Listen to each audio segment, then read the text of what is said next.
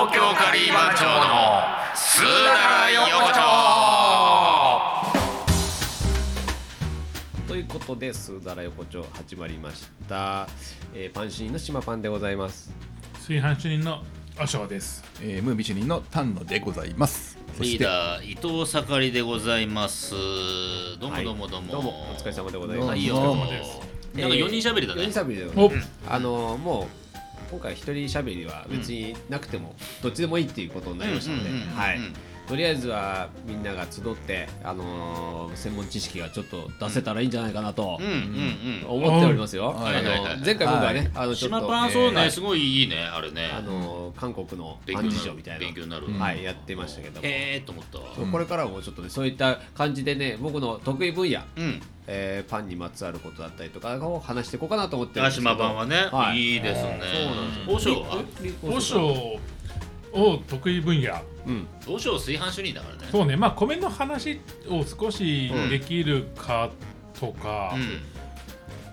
米の話。うん。うん。 まあでもまあ米の話は少しいしや、あなときゃいけないよだっねて。ワンゲルの話も。まあ山登りもそうだし、そうそうそうそう。まあそもそもなんでこう米で鍋を炊き、間違えた鍋鍋でで米を炊けるのかそうそうそうそう。とかの話も含め て、あとコツとかさ、鍋そうそうそうで米を炊く時のコツとか。歴史とかさ。そう歴歴史史とかね。うんまあここの客はきつい な。振り がきつねえわ全然。まあけど ね、実はね、このあの、あの、僕一回目、あれ。あれはね、お試しで撮ったんですけど。うん。和尚のやつねあ。そうそうそうう。んあのね裏から回ってきた。 そうなんですよ。おしょうさんね。和尚の和尚のよろしくっつって撮ってもらったんそですうけど。一人喋りね。そううん回ってきた。単独聞いた？うんちょっともうねあの。みんなに回ってんだよ。あれ和尚のがあれなんで回ってるか島パン言 って。いや、もう。もう、なんか、僕聞いたんですよ。あの。島パン送ったよって言うから聞いたんですけど、うんもう僕も聞いてられなくて 送ったよ。聞いてられない。そう聞いてられないあのもうなんていうんですかねお嬢さんの身に起きたなんか出来事をつらつらと喋るっていうのがいやこういうことじゃねえぞって僕は思いながらそうそうなんだよで僕のとこで収めるわけにはいかないと、それで晒したわけね。うんこれは私とそうも単う傷独口にしようという感じで。 これんは来るしかねえと思ってだからスーダラ横丁のまあ2回目だけど、2回目はちょっとねちゃんとしたコンセプトに沿った内容で行きたかったんだけそどうそうそうそういきなりそれだとね何も変わらなかいったきかなりら崩しちゃったよそうそう崩れちゃうからだから一応ほらまだあのコンセプトは一応その主任がしゃべるっていう体だから、うん主任だからなんとか主任ねああまあ和尚炊飯主任うん丹野くん、ムービー主任、島パンパン主任、うんだからその主任が少しやっぱり関わることがいいんじゃないかなだっかてならる聞いてるリスナーがこの人はこの主任だなっていうのそがうそうそまずう分かるようにしてほしいわけそうそそうだうねんううんなんでそうすそうよ聞いてる人に対してねだから、うん炊飯主任の和尚がしゃべる、こんな話あんな話なわけですよなるほどね。それが良かったんだけど、な王るほ将どは全然ね。なるほど。あの米の話もなければ、うん炊飯の話もなそけうれそうば。そうそうそうそう。山うん山に行ったらしになっちゃったからいやいやもう僕覚えてないですよ、もうまああの話もまたどっかでね。あのもうちょっと。そうまだねちそょうでっとすね、どっか早聞いたことある話だったしちね。ょっと早すぎたのそうそうねその電話あがのまあ炊飯で例えるとう、ん。お米を研いだ後に水につける時間が短かったから。炊き上がった時にいまいちだったっていう話でもない。あれ、あーまあまたここもちょっと失うん笑。 失笑。だからまだ米を洗ってる洗う前だったっていうねあけど今回さだからリベンジできないのここであ、ね、何かじゃあちょっと炊飯し、うんあまあお米、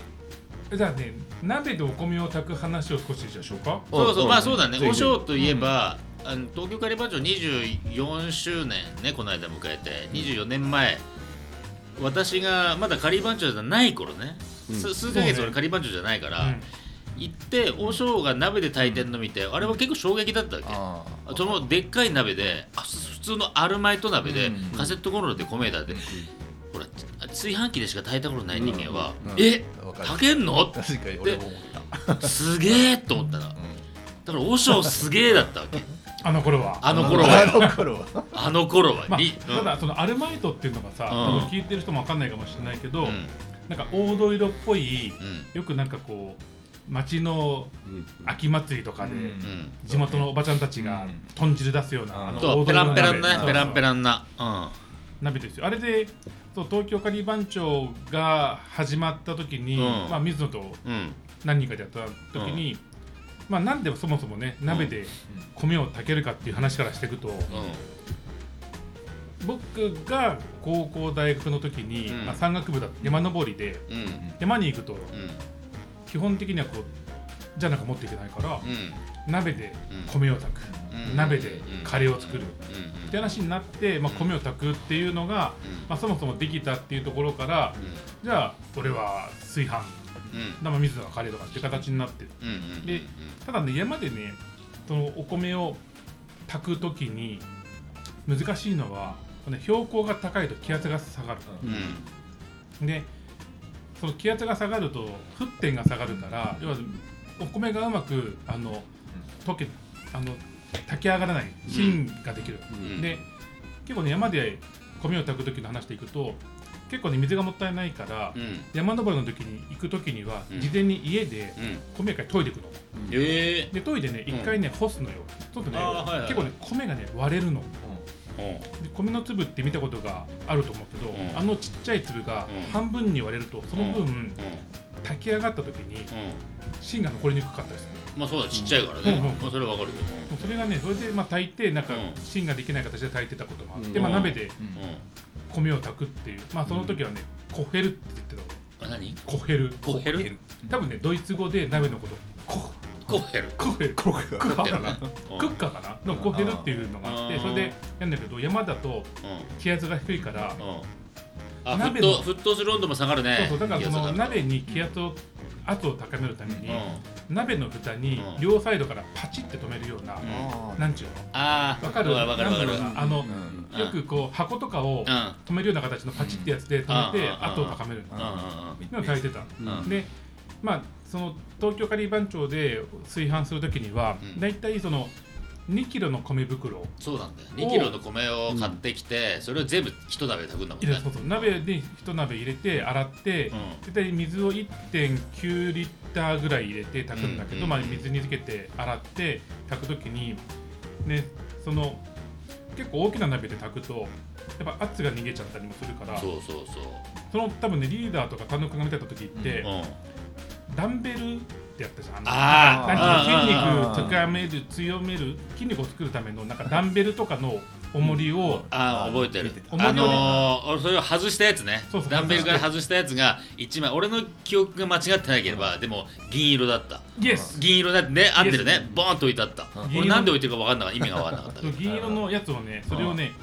えっ、と一鍋に2枚置いてたの おおでそれはねその、鍋の圧力でその逃げないようにうんその圧が、要は鍋が動かないよねパコパコ動かないよねでそれでその2枚置いてたのうんでその結局ダンベルを買ってダンベルで筋力をつけることなく 鍋の 重りにしてたんだけどうでそれをやってやってたのでその2キロのあこんな話でいいのかないいんだよいいよえでその2キロのお米をね洗ってつけてで炊く時によく初めちょろちょろ中パん、ッあパあよく聞くよく聞く赤子泣いても二つになってるじゃんああよく聞くまあね赤子泣いても二つになっていうのは、まあ、ちゃんと最後あの我慢して最後炊き上げて米の粒が立つようにするって話なんだけど、まあ初めちょろちょろ中パッパっていうのじゃなくて、最初じゃあとにかく最初に1回ガスの火をマックスにしてうんうん最初に1回沸騰させるのうんで沸騰させて鍋の中で米を動かすので動かしてやってるうちにだんだんねその蒸気が出てきて、うん鍋がグツグツいってくるで言ってきたらもう一気に火を弱めて、あとは匂いをかけながら、お焦げの匂いがするまで炊き上げるで最初に強火にしてとにかく最初に一回鍋の温度を上げちゃって一、回その中で米を動かすってことをするってことが一個ポイントだったかな、だからそうなんだよそのさ初めちょろちょろ中パッパは俺も聞いたことあるあるわけ炊飯器しか使ったことない俺でも聞いたことあるから鍋で炊くってことはそれが王道だと思ってたんだよ初めちょろちょろ中パッパがでも和尚のはそうじゃなかったから不思議だったわけその当時はね知識がないからでもそういうのをさらりとやってるからあの時はすごい なって思いますあの時はけどアルバイトで焦がさないっていうのがう多分技だったんじゃないですかそうねんだだろうね薄いしねそうそうそう薄い鍋だしさそうっていうど土鍋とかだったらまだなんかよくわからんでもないんだけど、あんなペランペランの鍋でよく炊けるなみたいなのってさ、まあ多少ね焦げたりもするし、まあもちろんもちろんねあとねあのお米を一回研いだ時にう一回研いで洗って少し置いとくとうん中で一回米が固まるっていうか固まるよねそうだよねだからもう一回そこを研ぐのうんうんとあとはあの一回開けるのは本当はよくないんだけうんどあの失敗しないために一回ちょっと中の温度が高まってきたらもう一回しゃもじでうんお米を混ぜることもあるへえだからそういう技だよね、うんあの失敗しないためのことをうんその2キロを炊くっていうための技だわけでしょ、うんこれが2号3号じゃないからさそうねあーあれすごいなと思ってまあでもね時々しうまあ時々失敗もするんだけどあとまあ俺の知ってるのはかなりな数失敗してるけいどやいやいや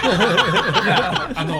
打率で言ったら結構ね一郎よりもいいかもしれないあ本当に3割あるいやもっともっといやでもこの前の24周年でやったイベントもあれ、うん家でね2キロの鍋で、うんちゃんとカセットコンロで炊いた米しか入れてないからねお本当にそうそうそれなんか写真かなんか撮ってるか取ってないんだよいやなだだんかアピールしようそうそうそうそういうとこそういうとこそう今度から撮ってそうちねゃんとムービー撮っといてムムービーとかでムーービビーーうん神田君来てもらおうかな7回して撮っといてさそうそうそうあでも大体その1回炊き上がるのが米を洗って大体10まあまあ10分から15分つけて、でそこから炊き上げて20分あれば炊き上がるから、う大体1時間で1回炊き上がるというサイクルを計算して何キロ炊くかってことで24周年の時も多分ね5時間ぐらい前から米を炊いて入れて、うんうんで4回か5回炊いてんだよね、んうんそうなんですそうなのえ米は何使ったんですかあその時の米、うん24周年の時の米はその時は半分でうちのかみさんの実家が田んぼがあって、うんでその田んぼので取ったお米を毎年もらうのにたくさん、うんでその米を使ってるのと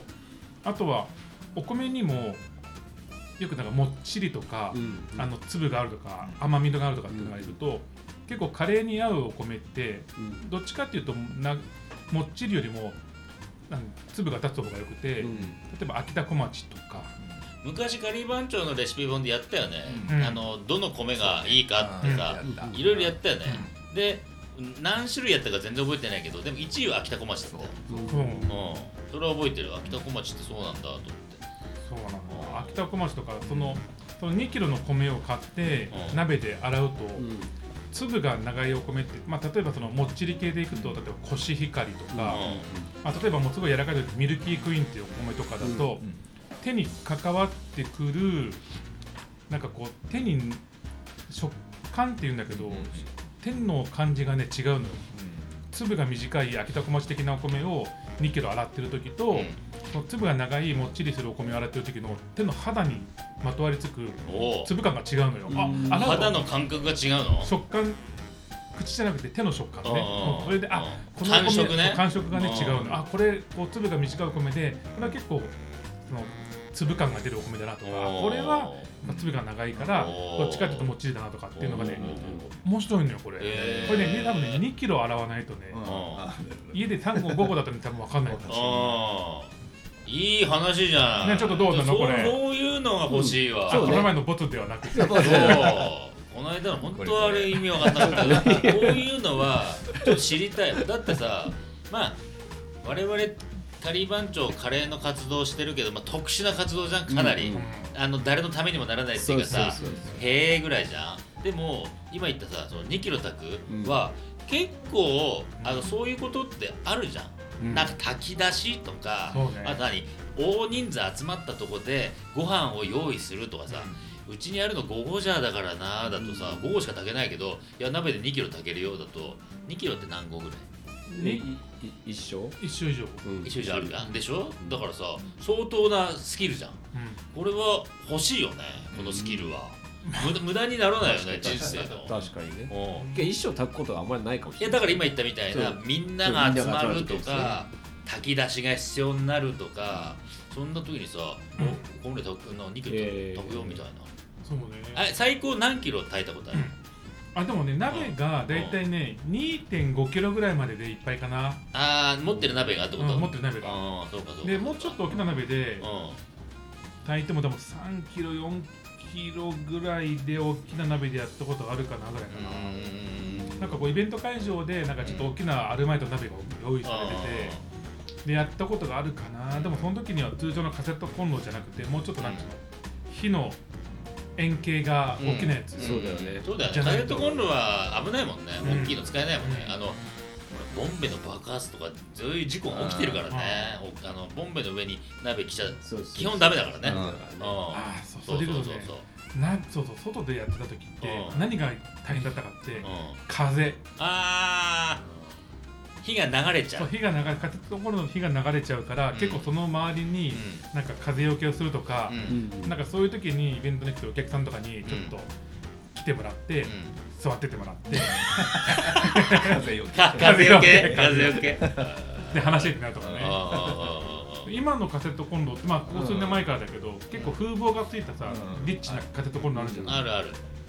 昔はしあ今はほらアウトドアがもうすごい流行ったからあーもうそう風よけのパネル売ってるからね売ってるからねうんそういやけどいい話でしたあのこういうことを今後やっていきましょなるほどこれをこの前話せばボツにはならなういならなかったですねはいあの今回のでもうネタがないとかそういうことじゃないですよねあら全部出したみたいな今日全部喋っちゃったみたいなダメですよあああまだもう一回一二回は年やりまやるすかかららねうん一年もう一回二回え一年長いんだまあいろんな人もあーね主任がいっまぱあ、いいる5から5さ56本は喋ってほしいわけ1人人うん1人ねそうねあー人し人主任、うん、56本は喋ってくれないと、まあけど今後ねこういった形で横丁にあるまああの番長が集うスナックでうんお話ししてる感じでやっていきたいと思いますので、はいこんな感じでやっていきましょうはいわかりましたということで今週はこの辺にして終わります、はいえーお送りしたのはパン主任の島パンと炊飯主任の和尚と MB 主任の丹野とリーダー伊藤さかりでしたそれではすなら